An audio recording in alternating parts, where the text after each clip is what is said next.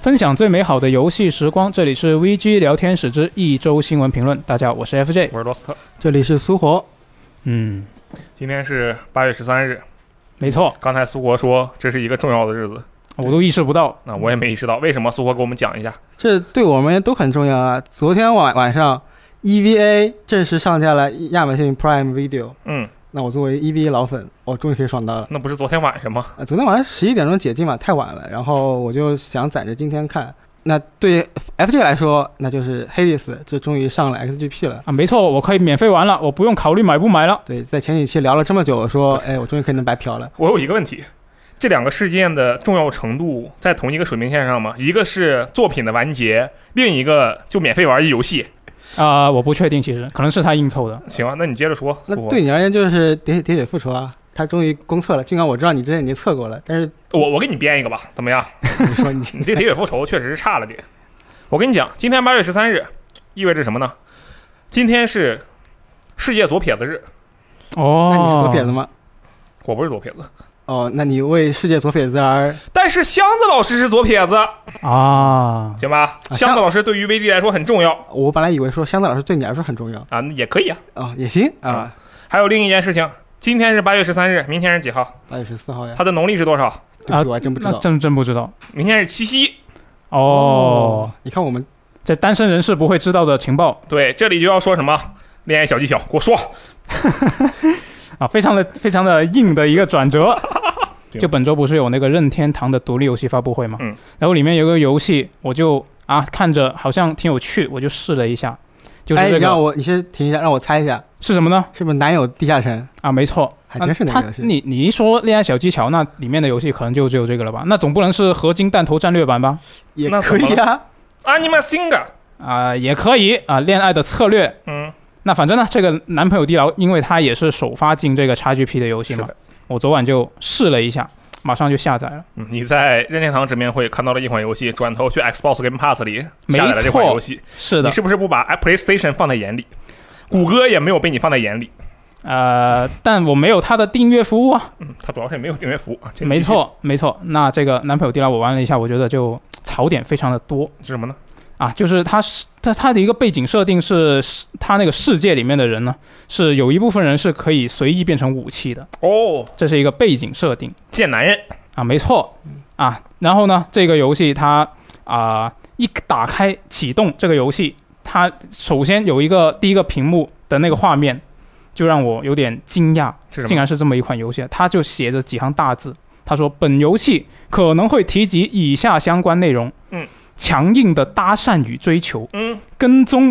嗯以及其他一些形式的情绪操控手段吴亦凡模拟器，啊、嗯，就反正我看到这霍尊模拟这器几这几行字，我就啊非常惊讶啊，原来是这样的游戏吗？嗯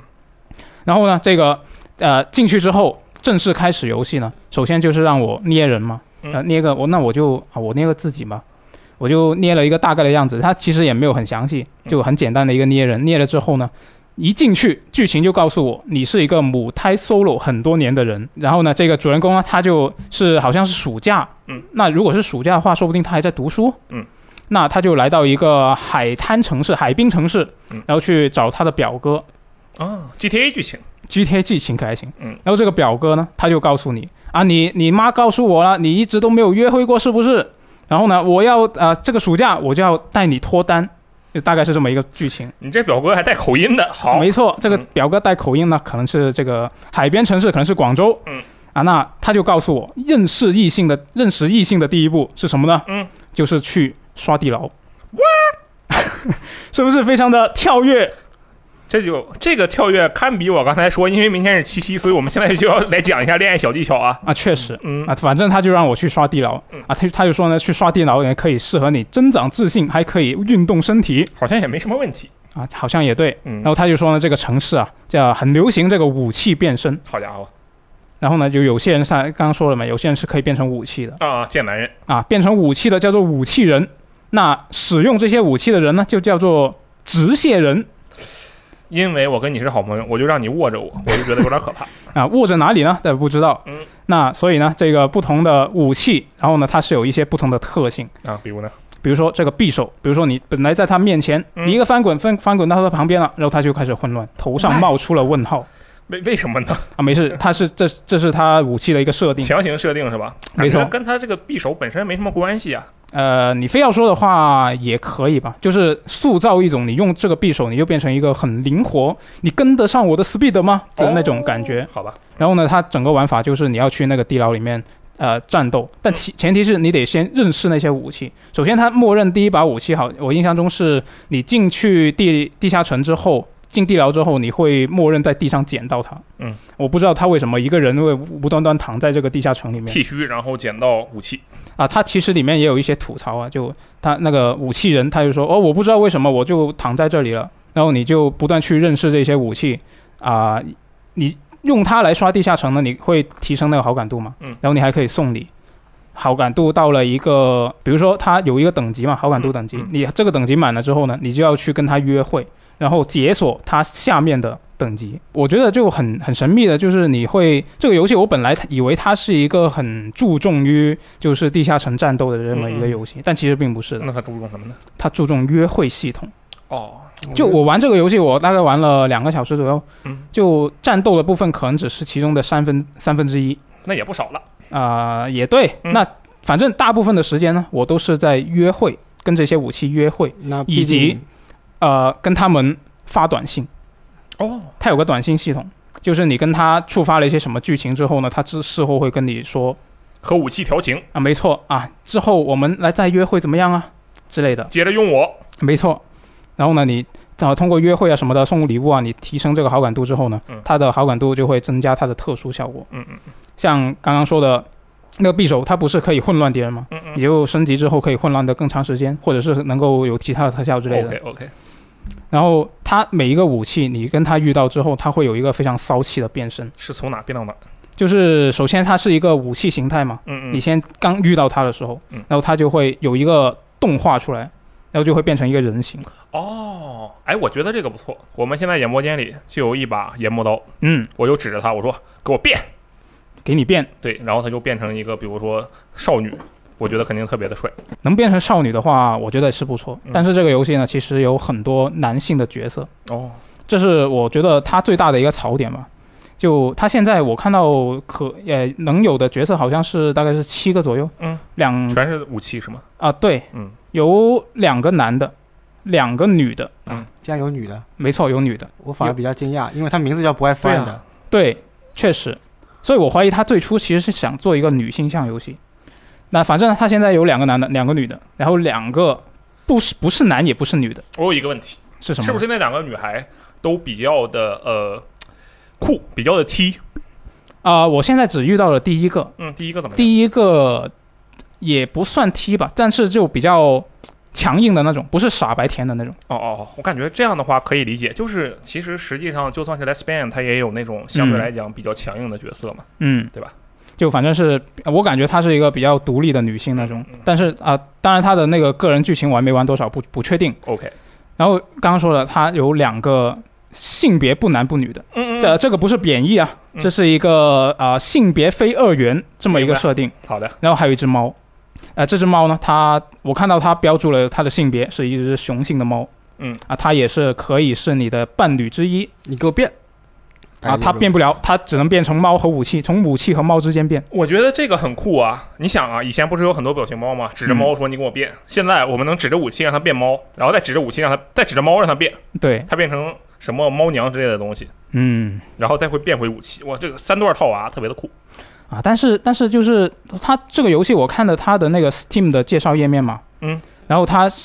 有一直在强调的一点是，他们很包容这一个性别多元，嗯嗯，你看，它除了有男性、有女性，还有不是男性也不是女性，非二元性别，没错。然后还有动物啊，他们觉得跟动物谈恋爱也是可以接受的它，这已经不就只是包容性别把了，把 buff 给叠满了这。个包容的是物啊确种实。确实嗯。然而，这然个而游戏呢，我觉得它实现出来的那个效果呢，是跟他说的这个包圆包容是相悖的。包容多元，简没称错包圆。没错，因为它一个武器跟它那个角色是互相绑定的。嗯嗯，你要喜欢把这个武器升到满级的话，你必须要跟他约约会。那这样的话，不就是相当于我喜欢哪个武器就已经决定了我的性取向吗？那你要反过来想啊，是你怎么想怎，么我样玩这个游戏最开始就不是抱着目的性，不是抱着通关哪个地道来的，我是嗯抱着恋爱的目的来了。好家伙，我能选男性，能选女性，能选非二元性别，还能选猫。嗯我无论选哪一个，我都能继续去通关这个地牢。我为了我的爱人使用了这一把武器，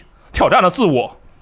啊，就不要考虑喜欢哪把武器了。是吧对、呀、怎么能先考虑喜欢哪把武器呢？你跟一个人谈恋爱，或者是结合伴侣关系，你是因为他本身的条件吗？你是因为这个人，对不对？因为你爱这个人，所以才包容了他的条件，而不是因为他的条件你才爱上这个人，哇哦，你突然拔得好高啊没！有错吧？啊，好像确实是这么一个本道周的理恋。爱小技巧结了，可以，反正我觉得这个游戏就槽点会比较多。苏活，你有什么想说的吗？呃，说起贱男人嘛，我就临时补充一个新闻嘛，就是今年，呃，任天堂独立游戏发布会之前，然后也有一个大，算是比较大的新闻吧，就是光荣特库摩在代工别家无双产品的时候，又重拳出击，然后出了一个《刀剑乱舞》的无双，嗯，呃。这个游戏好像之前很早以前，法米通做过一个调查吧，就是说谁希望哪个 IP 做，呃，出无双。当时票数最高的就是《刀剑舞乱舞》，嗯，然后这哦游戏就就就也是被称为“贱男人”嘛，所对以可以期待一下吧。嗯，但是完全不一样，我觉得这两个游戏肯定是。啊，这个我觉得它的战斗系统是非常的一般，嗯，就是它有有一些连段的设计，但是就很简单，就没什么深度。就如果你是看到这个游戏，你因为它的画面，呃，可能有人会看到它的演示，第一时间会想到像《黑帝斯》这样的游戏，嗯，那可能你玩起来会觉得失望。哦就完全不是那种深度的游戏。它，我觉得它重点还是放在那个约会的部分。然后，反正我玩的时候，就是我每遇到一个新的角色，他就要撩你，特别是那个短信，嗯我觉得就有一点非常骚的，就是有一个比较骚的角色，他会给你发奇怪的短信。嗯嗯，比如他呢是他是一把弯刀，嗯嗯嗯，然后呢，他有有一天会发发短信跟你说，我感觉今天的自己特别锋利，我要利刃出鞘了，他是这个意思吗？哦对，我就感觉非常的色情啊啊，而且他还是一个一一名男性，不过讲道理啊，你说这句话，我我听起来没感觉有比较色情。真的吗？嗯那可能是我比较色情， ，OK，嗯，我觉得确实是你比较色情。然后你你就可以看那那条短信，你就可以回他啊嗯，没图没真相，然后他就会给你发自拍，但是武器形态的自拍，啊，就是一把刀是吗？没错，什么都没穿，确实那是有一个裸体，没有手在刀鞘里。 没错，你们听一听，听一听，听一听。 嗯，对，我觉得今天大家赚到了，赚到听还一行。期新闻评论，然后收获半期游戏日记。这游戏确实不错，听着很有意思，就千万不要去玩，但是感觉是这样的游戏。就反正他在 XGP 里面嘛，我们的观众和听众应该都有不少是这个订阅会员，嗯嗯，可以去试一下， ，PC 主机都有。没错。然后这一次的任天堂独立游戏发布会，嗯大家有什么其他比较感兴趣的游戏吗？那必然是阿尼玛辛嘎的战略版，哦对，吧？对不是说还有拳皇的联动吗？我当时嗯一看这游戏，我就觉得我不行了。这个不是第一次公布嘛？对之前就发布过，对不对？是的，嗯，我当时一看那个，我就觉得这个游戏我一定得玩儿。为什么？就是因为有些老东西啊，它已经不太可能以原本的形态出现了。嗯这时候让它以新的形态，完全重做一个内容出现，也是非常不错的选择。我说的就是你，山姆·费舍尔。啊，你看他一直在客串，但啊是他对完全可以用其他的形式，变成一个单独的重新做一个作品。我还以为你你在说笋龙笋龙也也行吧，但是笋龙其实逻辑也差不多，啊，这几个角色都差不多，对所以说我会对这个合金弹头战略版非常的感兴趣。嗯，太久没有看到这几个角色。呃，出现在我面前了，而且这个画风真的非常还原，就仿佛一看这个画面就感觉回到自己小时候玩合金弹头的时候。嗯你们当年玩合金弹头最喜欢选什么样的角色？我都是随便选的。那个小女孩，呃，我有我不知道她的名字了，就是那个戴着一个帽帽子子的，小女孩是对吧？我根据我在街机厅的观察，帽子女孩和眼镜女孩，当然她一共就这俩女孩，嗯，帽子女孩的这个 pick 率是最高的，啊其次就是眼镜女孩。然后我有时候就会问我说：“你们为什么都用这个？这个人是有什么属性加成吗？”我我怀疑是有吗？我就问人家，人家只回了我一句话：“这个，当时他说的是就是不是这个词啊？但是我用现在的话给大家翻译一下，毕竟十几年过去了，嗯，就这个色，色还行。对，就是这个色。我怀疑他们自己玩的都是那种打了 mod 的版本，有一些不一样的东西，这还能有 mod 吗？肯定有啊，连拳皇都有那种是吧？哦，呃，床上摔跤版本。”床上摔跤可还依行。然是格斗游戏，只不过这个穿的不太一样。还有就是这个《风来之国》，对吧？柱国有没有关注这个游戏？我其实之前它很早以前出过个试玩嘛，我当时就体验过一下，包括嗯今年 CG 的时候也有一、是一样的试玩，嗯嗯，，感觉它最吸引人的那一点，依旧是它这个非常精细的像素画画画风嘛。等了六年，等了这么久你怎么这么委婉？你就是想说人家除了画面，其他的部分一般呗？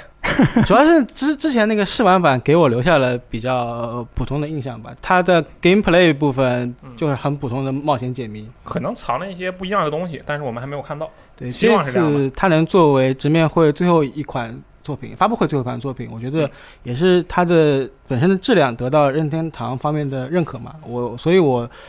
对任天堂很有信心。啊也也行，也有道理。你对他眼光很有信心，就希望这个游戏到时候能给我们一些不一样的感受。他好像说在这个 Switch 上港服是最便宜的，是吧？这个到时候大家可以60多吧玩一下好像对然后这个其他平台也有，WeGame 也有啊，蒸汽平台也有。好，我觉得这个时候我们需要插播一条现场的紧急信息，嗯，是什么呢？因为刚开始啊，已经过去大概我估计十来分钟吧，或者二十分钟，嗯，我们一直是一个相对来讲，可能我觉得大概是正常的聊天的状态。但是我不得不跟大家说一下，跟听众朋友们、跟观众朋友们都说一下，我现在热的要死，I'm so hot。啊没错，热得我们镜头都模糊了。嗯你很性感，为什么呢？就是因为我们眼不见的空调坏了，已对，经坏了一周了。嗯，我也不知道这物业是怎么回事，我现在很生气。但是呢，这也就导致我们录这个电台可能有一点急躁。嗯，我不知啊道 FJ 跟素我怎么样，反正我是有点急躁。我本来说话就蛮快的，然后我这一急躁，我说话就更快，因为真的好热呀。啊嗯，就给大家说一下，也希望能够谅解一下吧。就真的是有点热，好吧？我们嗯速战速决。好，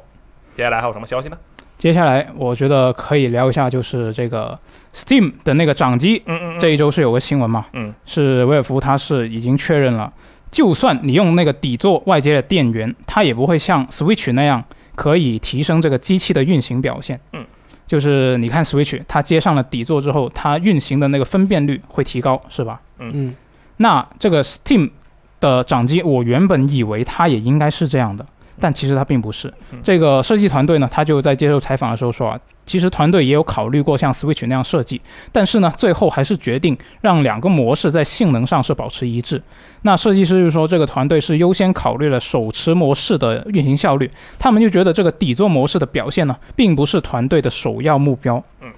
那我觉得如果它插上底座分辨率也还是原来的幺二八零乘八百的话，那我感觉这个底座根本没有就没什么区别了。那就相当于一个支架，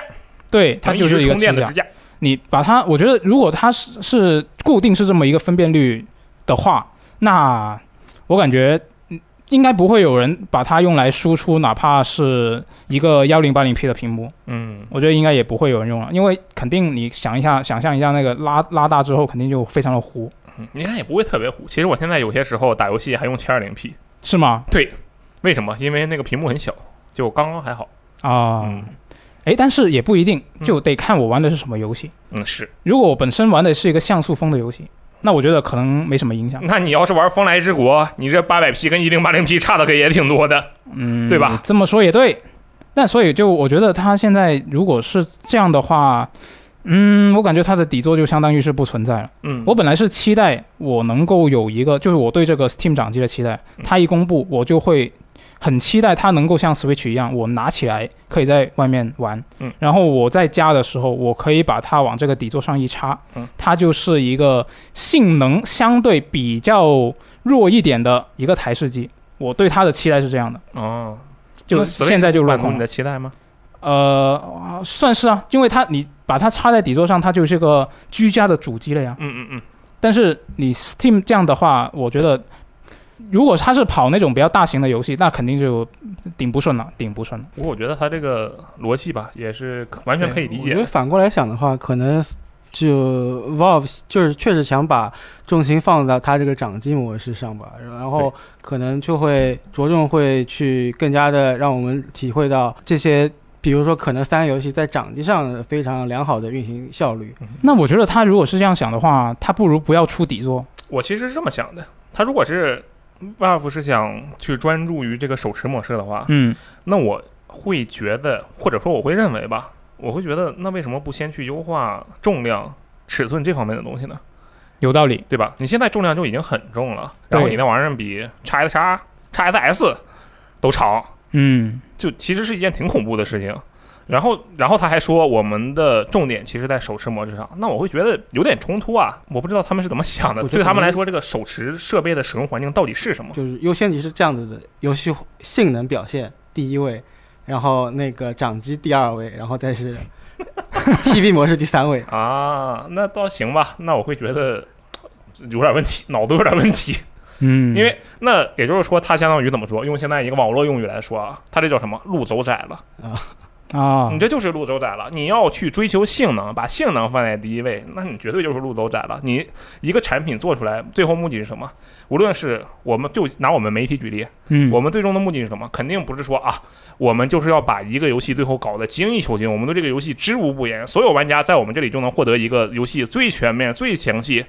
完全全全理解它。嗯，我们要求的不是这样的，我们是尽可能的去覆盖更多的游戏对，把游戏推广到更多的，不能说是玩家了，就是人更多的潜在用户中去。啊，分享最美好的游戏时光对，。我们这往外扩散嘛。结果你把性能放在第一位，那就意味着什么？你想要确保 Steam 本身用户的体验。当然，Steam 是一个很大的用户群体，但是你这样的一个设备，首先限制了你自己的用户群体可能潜在的数量。那我作为一个完全不懂游戏的人，上来你告诉我一个板砖。和一个相对来讲一个纸盒轻一点的纸盒，我会选哪一个？我要带着出去玩的话，嗯，对不对？我对游戏根本就没有那种系统性的了解， 那我干什么要选你的 Steam Deck？我会觉得对对它路周窄了。就我会想，就是它会不会像就是有一些机器，它不是会之后推出一些后续机型，嗯，然后我觉得应该是不可能，不太可 Steam 能， Deck Lite 是吧？对，它出个 Lite 哦，或者是再出个 Pro，啊，我觉得这样是有可能的，因为阀门说过，呃，他会把这个做一个系列，嗯，他不会只只是出一个产品。嗯，但我觉得它这个作为系列，应该是说就是二代、三代这样的一个形对，式，然后就减轻了重量嘛。对，就而不是说出一个分支的系列的机型。嗯，但是我会觉得说，如果可以的话，我会比较希望它会有两个更加针对性一点的分支会比较好。嗯就一个你是完全针对这个掌机模式的、手持模式的，然后另外一个是可以兼顾这个输出到显示设备上的一个机型，可能它就会更巨大一点。对，做一个完全支持手持模式的，进去一看，哎，里面只有一个机器、一个屏幕加一张那个 SM 卡，干嘛的呢？云游戏，啊云游戏可以，对吧？很轻。就但是我觉得，如果是从我这一个发想去扩展的话，说不定它最后做出来的一个产品形态是一个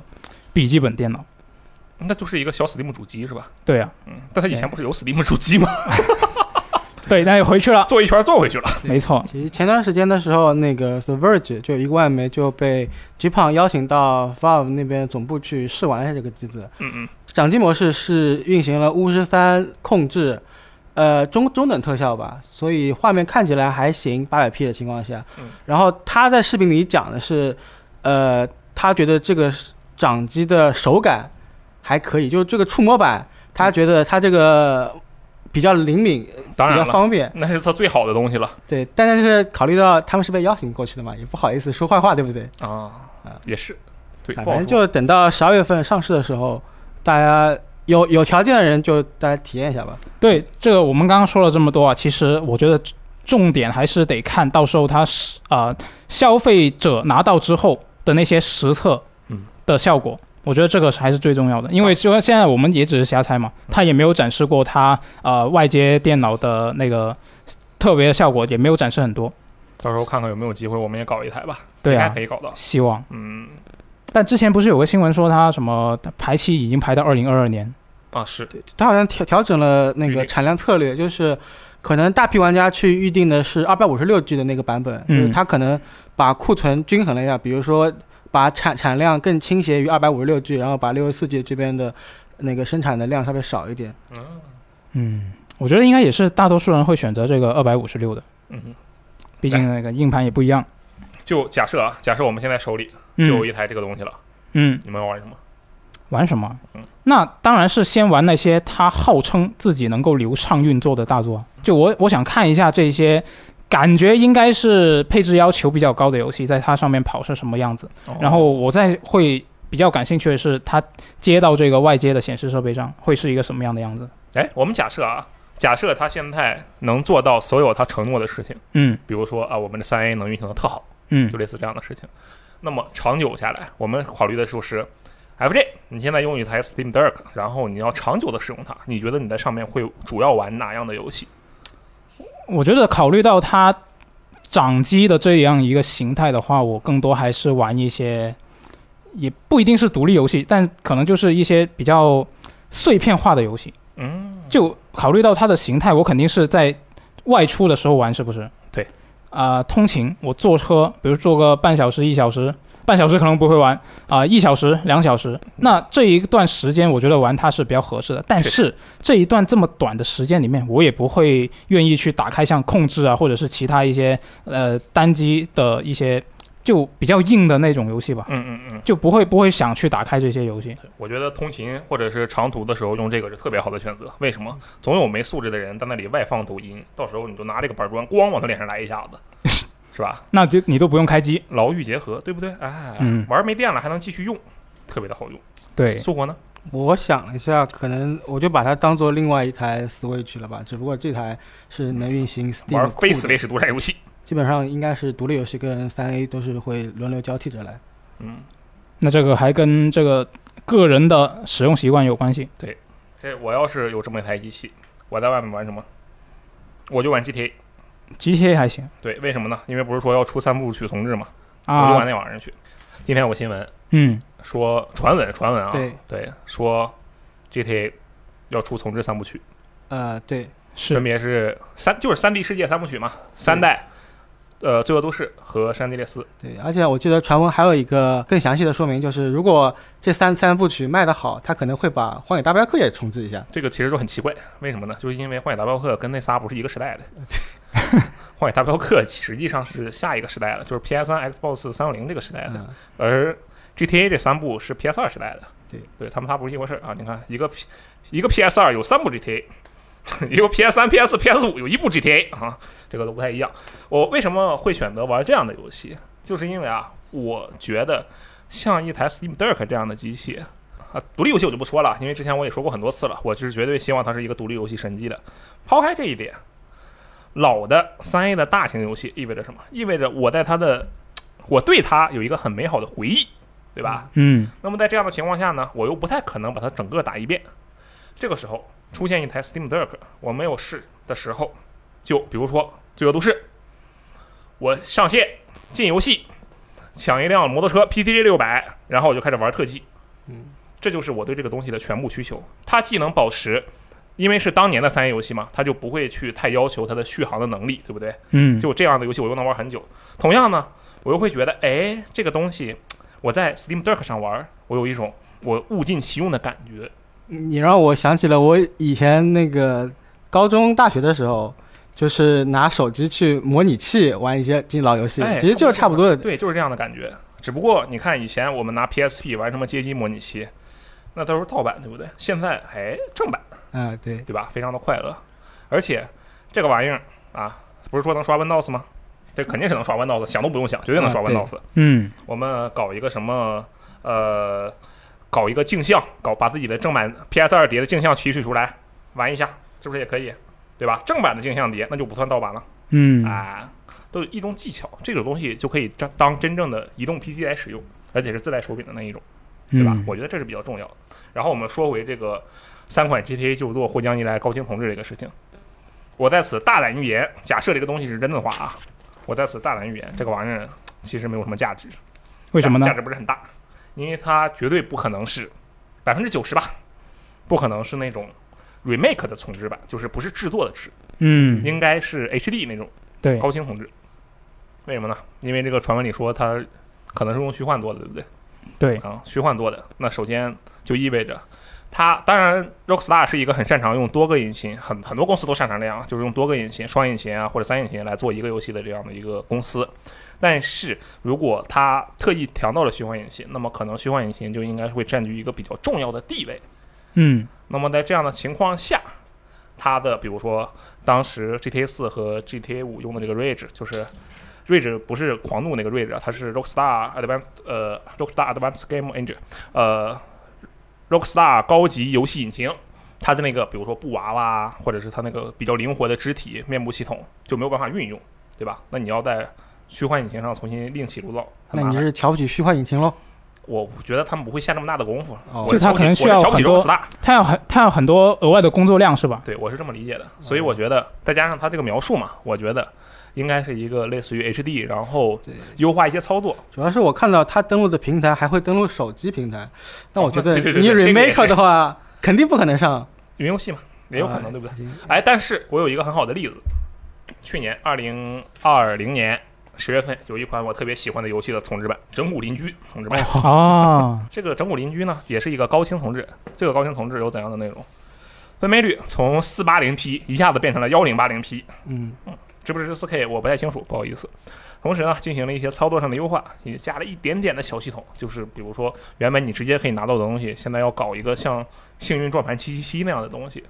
然后整个的变化其实相当于没有，关卡设计，呃，道具的位置，整个关卡的数量、评分的方式、关卡的机制都没有任何区别。我觉得这些三部曲做一个这样的级别的重置也差不多，但是这就会给他带来一个新的问题。山地列斯还好，罪恶都市勉强可以，GTA 三就会变成一场灾难。为什么呢？为什么呢？我来跟你们讲一下啊，GTA 三是哪年的游戏？二零零一年对吧？嗯，这款游戏啊这么早吗？是的，这款游戏当时是一个什么样的情况呢？我用现在的话来说，这个游戏的玩法就是，你看一段剧情，开场，我们的主角被他女朋友背叛了，对不对？接下来的四五六七八个任务过去，那个人就给我整死他，然后你去了，回来，那个人就给我整死他，然后你去了，那个车你给我炸了，他没有什么演出的东西，它是一个哦非常直接的，你某跑到某一个地方去干某些事，然后再回来，就是这样的一个游戏。 To Do List 对你从现在看的话，GTA 三当年为什么很厉害？那是当时的环境所限，那是一个三 D 世界。第一个，我靠，这一个人能上去抢别人的车，那人还会跑，真牛逼。但是你现在看，它其实并没有什么特点。狂，且不说罪恶都市，你看到一团水，你进去你就死了。它其实现在的这些东西可能会不太符合，或者说它就是很不符合现在玩家的游玩习惯。山地的斯可能就还好一点，所以说这三部曲的重置版呢，可能还是要找好自己的定位。如果它确实是我预料到的那样的话，而就且你觉得它做出来之后是可能没什么人买是吧？我觉得买的人肯定很多，但是嗯，它的效果可能就会和忍龙大师合集一样。啊，那它也，你说这个圣安地列斯还可以的话，嗯那它三部捆绑起来卖，哦，对哦，它很机智哦，没错，有可能，有可能。嗯，那可能就是质量效应传奇版那种感觉。哎，差不多。你看我嘛，GTA 玩的多，对不对？确实，我确实很期待这样的一个游戏，这个重置版出来，然后很多玩家去再去感受一下当年的 GTA 有多么的无聊。我会 觉得，嗯，挺好。就我们当时玩这个游戏，当时觉得很爽，现在真的不行。你看《质量效应》传奇版出来之后，不是也有类似的声音吗？嗯，其实是一样的。他这一次看他改动多少吧，如果真的有这样的作品的话，我觉得他至少要把射击那个逻辑改一下，不然的话，现在还是那种纯第三人称锁定模式，肯定玩不下去的。嗯，那这个传闻他说的是十月底到十一月初登发售，那现在已经八月多了，嗯，那应该如果它是真的，官宣应该也不远了，对，对，可以应该是等一吧。下，嗯，哎，那接下来下一条新闻是我比较关心的，什么？就是这个游戏王，嗯，啊，这个游戏王 Master Duel，呃，可以叫它这个大大师级师的决斗，哦，大师决斗，没错，这个大师决斗呢，它是在本周是公开了好几个召唤动画的一个演示，就其实就是让你随便看一下，嗯，也也没有什么特别的。但我想聊聊这个，是因为我从今年好好像是今年吧，嗯今年开始就开始玩那个决斗链接，就是游戏王的那个手游。哦哦就今它不是有国服嘛，嗯啊，它网有易代国理服的时那个候是吗？我就开始，对对对，我就开始玩，嗯，我就开始玩了。然后因为其实游戏王这个东西是我自己小学以及初中的时候很流行的一一个东西嘛，嗯，一个 IP。当时我记得我们跟同学都是在玩那种盗版卡，嗯，就自己自己印的，然后还有一些乱七八糟的东西。能不能自己做一张卡出来？呃，对，呃有有类似的嗯。然后就当时其实也不会玩，当时就是看那个怪兽上面不是有攻击力、防御力吗？嗯嗯我们就看哪个数值高，我就哦这个牛逼，然后我就用这个。啊，扑克牌当扑克牌打，对对对嗯，那其实根本就不会玩那时候嗯。然后后来到了初中之后，是慢慢接触了一点呃相关的一些游戏啊，呃也看了动画之后，哎就大概你是先知接道一触个。牌，然后再接触动画的吗？对，我是先接触牌的，哦，就因为有同学带过来嘛，然后就开始接触。然后后来其实是也是有呃玩过一些游戏，在 PSP 上啊，还有 PC 上都有嗯。然后那时候其实我对这个游戏王的整个认识，在我开始玩决斗链接之前，嗯，从我小学到我最近开始玩决斗链接之前嗯的一个认识，一直停留在它的动画第一部的那个阶段，啊，那你就非常早期哎，那你对游戏王的认识跟我对数码宝贝的认识是一样的。啊，可能是对对对，可能差不多嗯。然后呢，然后呃，现在我玩了这个决斗链接一段时间之后呢，我会对现在它正式的一个玩法，嗯，就是它叫做一个大师规则。新大师规则的这样一这样一个玩法，我就会去了解，然后了解之后就觉得非常非常的复杂。这样的嘛，你一个有基础的人都觉得很复杂。对，就是我当时在第一部的时候，因为它现在动画已经出到第七部了，嗯现在在播的是第七部。然后这段时间它是陆续陆续的增加了很多新的卡片，然后增加了很多呃新的效果的一些规则，嗯，以及有一个问题就是它最初第一部的时候，其实那个它原本是漫画嘛，因为嗯，它原本这个漫画创作的时候，它是没有想着我要跟为这一个游戏里面，在为为这个漫画里面出现的一个卡牌游戏，他是没想过要把它做得很很细致。游戏很王最开始漫画的时候，它都不是以卡牌为战斗，对对，对对，它就是各它种不小止游戏。对，它不只是卡牌，只不过是这个卡牌后来很受欢迎，嗯嗯所以才现在就变成纯打牌了。嗯嗯，就当时其实是因为这个作者本身他是没有呃想着把这个做得很细致、很严谨，嗯，所以他很初期很多规则其实是乱来的。嗯，然后那些卡牌也是在，因为他也没有做这么一个呃准备的话呢，他很多卡牌最初设计的时候，其实是一个设计的非常的怎么说，就太强了，有一些卡设计的、啊平衡性不行。对平衡性不行。那没有这种卡，主角怎么翻盘呢？那那不用啊，主角他都是可以抽靠吼出的一是张吗不存在的牌，他可以抽出一张不存在的牌，啊，然后就直接翻盘啊。这个不说了，这个是第一步的问题啊。然后现在他是因为有连续这么多年之后呢，这么多部作品之后，它的规则是越来越复杂。嗯对我我可以以这个它的召唤怪兽的这个方式作为一个例子啊。你看我最初我对它的认识，最早期的第一步，它是除了普通的通常召唤，它还可以翻转召唤、特殊召唤，以及也包括在这个特殊召唤里面的仪式召唤和融合召唤完全不知道你在说什么。好，啊。这机这就已经很多种了，是吧？嗯，然后在我没有关注它之后，它还陆续出了很多什么同调召唤、超量召唤、零百召唤、连接召唤，现在就是非常非常的复杂。召唤王，没错，那我在我现在重新接触，我去找了一个，因为很多它的线上游戏你都得去就是花钱抽卡嘛，嗯嗯嗯，你不抽卡，你没有那张卡的话，你就试不了一些呃特殊的不同的套流路派。对对对，你拿不到关键卡，你没法玩嘛，是吧？嗯那所以我就去找到了一个大佬自制的同人游戏。嗯嗯嗯，那个同人游戏呢，它是把现有的卡片全部做进去了，哦而且它是免费的。这没有基本上版权吗？呃，因为它是同人游戏，它不不盈利，我觉得、哦我觉得应该是这样吧。嗯，那所以它现在这个游戏你是可以直接玩到它所有的卡牌。那我就去试了一下，嗯，完全不会玩，那怎么办呢？因为它很多卡是，我我现在一个状况就是我是我也不知道要这个卡牌卡组我要怎么组，嗯我就是直接抄人家的那些卡组，因为有人在网上分享嘛，啊啊啊！我就直接照抄人家的卡组嗯，然后照抄了之后我也是不能不会打的，因为我会我得拿到这张卡，我得先看一分多钟，看他这一个说明，嗯对，啊，什么意思啊？它就可以，比如说，你可以把这个卡打出去之后，发动它的效果，然后从卡组里面拉出另外一只怪兽，嗯哦然后这只怪兽出来之后又发动它的效果，然后后再从卡组里面掏出另外一张牌啊套娃，啊，对，一直套娃，一直套娃，啊所以就很多人说现在的游戏王它是一个说书流，嗯就你一个回合你就可以像说书一样一直说一直说，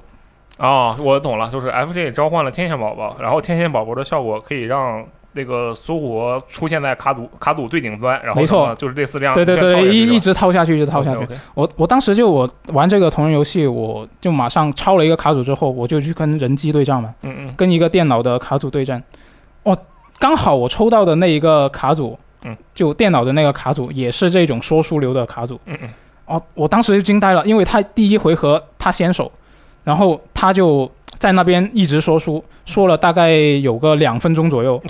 他就一直在那边啊啊，我就在那看啊，发生什么事？我一直在那看，嗯所以我就马上意识到，我现阶段的我是不能够马上去用这个东西去跟人匹配、跟玩家匹配去打牌，嗯嗯因为人家肯定会骂我。你一个回合看半小时，那还得了？就我我你让这个让我想起来，我当时刚玩炉石传说的时候，嗯，我当时刚玩炉石传说的时候，就还大学的时候，我还在大学的时候，然后玩炉石传说嘛，我对这些都不懂，跟人匹配上来。就它不是有一个机制，就你快赶紧出牌的时候，它会有一个引信儿在那里点燃啊点燃点燃，对不对？嗯，我每次都到那个最后的时刻，都不一定能读完它那些卡牌已经出来啊你的你效就果是我对面这张烧神的那个人，啊！对对对对对，就真的我不是故意的呀，但我真的看不完啊，大哥对。而且嗯它这个看起来吧，还没有那么的简单，就是除了你把这个鼠标放在卡面上，它确实可以看效果，对不对？嗯然后你想看它打出的那个牌是什么效果，你就要移到左边去选它那个历过往记录，然后再把里面牌点出来，然后再看那里面是什么效果，然后这么一个来回折腾，我这时间就更不够用了。对，这所以我觉得这是可能是像这种比较发展了很长一段时间的一些游戏卡，不一定是卡牌吧，嗯就现在变得很难上手，门槛很高的这些很游臃戏肿，对，可能他都要面对这么一个问题嗯。像游戏王，我觉得他的问题就特别严重。现在它规则这么复杂的情况下，其实它官方也不是。呃，没有认识到这个问题，嗯所以你看《决斗链接》，它就是一个简化规则的一个打法。嗯，然后它简化了之后，其实你原本能够实现的一些套路，一些比较有趣的套路，它在上面是行不通的。 然后另外一方面，就是因为它简化了之后呢，它比如说它那个卡卡牌的区域，它也变少了，原本是五格，现在只剩三格。嗯嗯，然后卡组原本是呃最少你要有四十张牌，它现在这个高速决斗的规则里面是你最多呃最少二十张牌就可以了。嗯哦那你二十张牌的话，你抽到你战术所需要的核心卡的几率就大大提升。哦，所以它现在就很容易有一个状况是什么，就是天胡，嗯嗯我直接上来就抽到我所要的卡了，我一回合就把你解决掉。哦，就这个就会有让它的那个随机性变得更强调了。原来如此。对，那如果你不玩这一种简化的规则的话呢，那你就要，比如说像我一样，我基本上是一个萌新吧，嗯，那你一个萌新进入到这个像我刚刚说的这个同人游戏里面，有所有的卡牌都有了，嗯，你一上来就要面对这么多的规则，以及它后面新增的各种各样的细化的规则，嗯你就会发现你不知道怎么开始。对呀、对啊，真那的太痛苦了。对啊，你而且它这么多的卡片，我我我都我没有详细看过它有多少卡片，但但反正就是非常非常的多。嗯，那你要玩的话，你起码得把一半你要知道个大概吧。他没有退环境这一说吗？有是有，那也它不行啊它规则一直在变的话，其实是有。但问题是，你就算退了环境，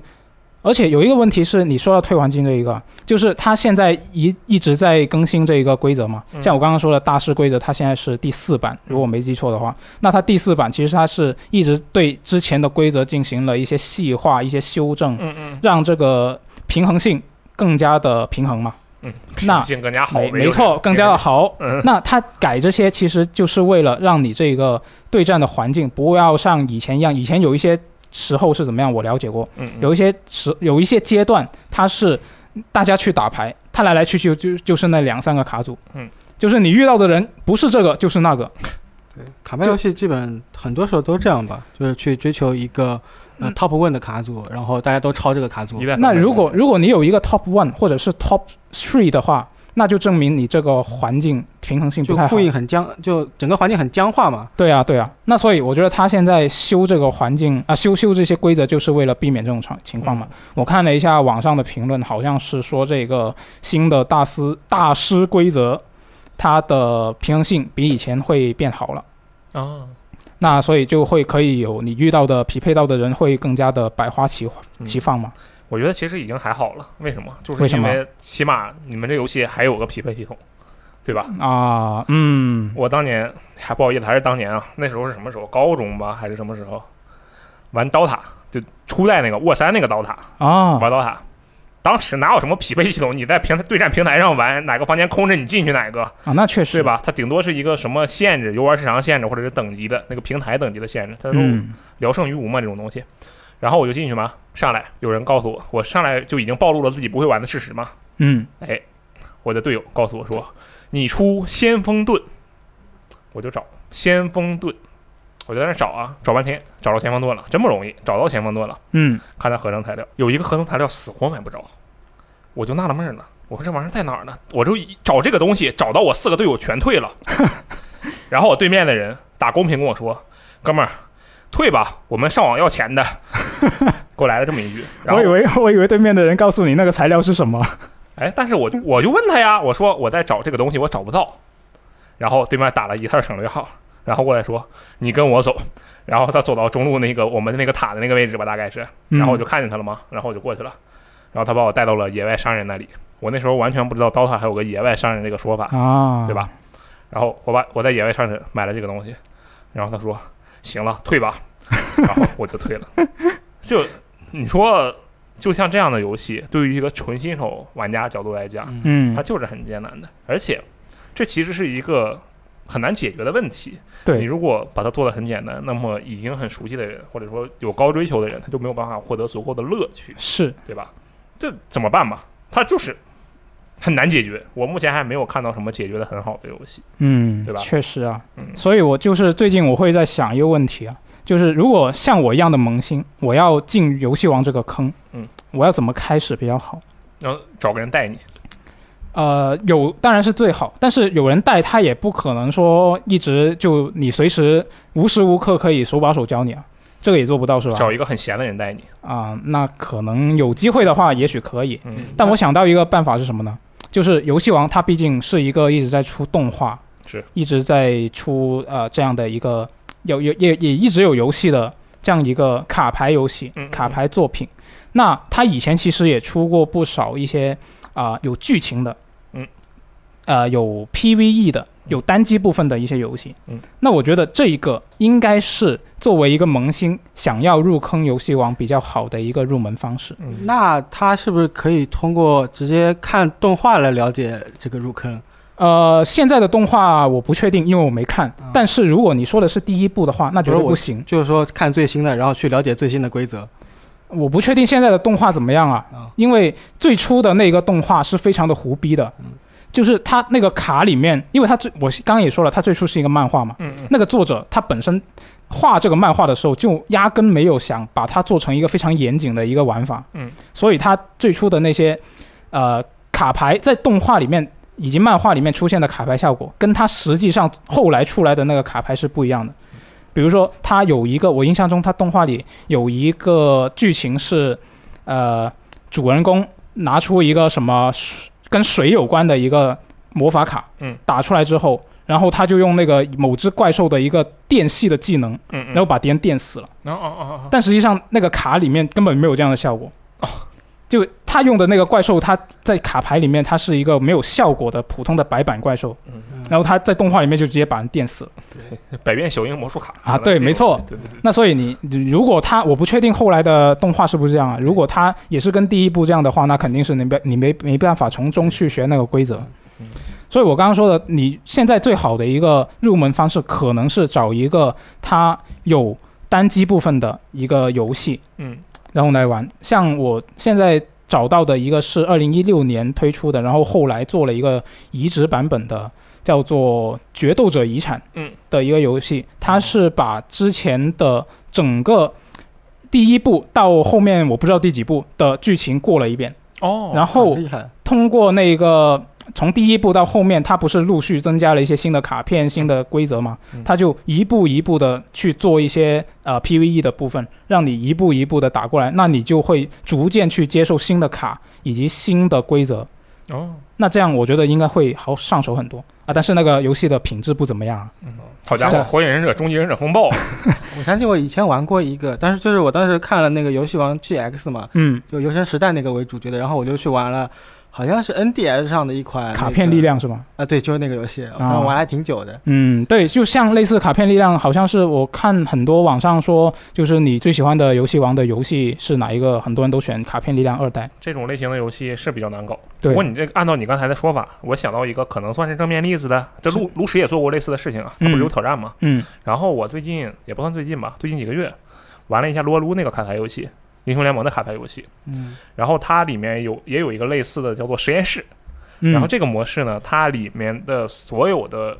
特性啊，或者说属性啊这些东西，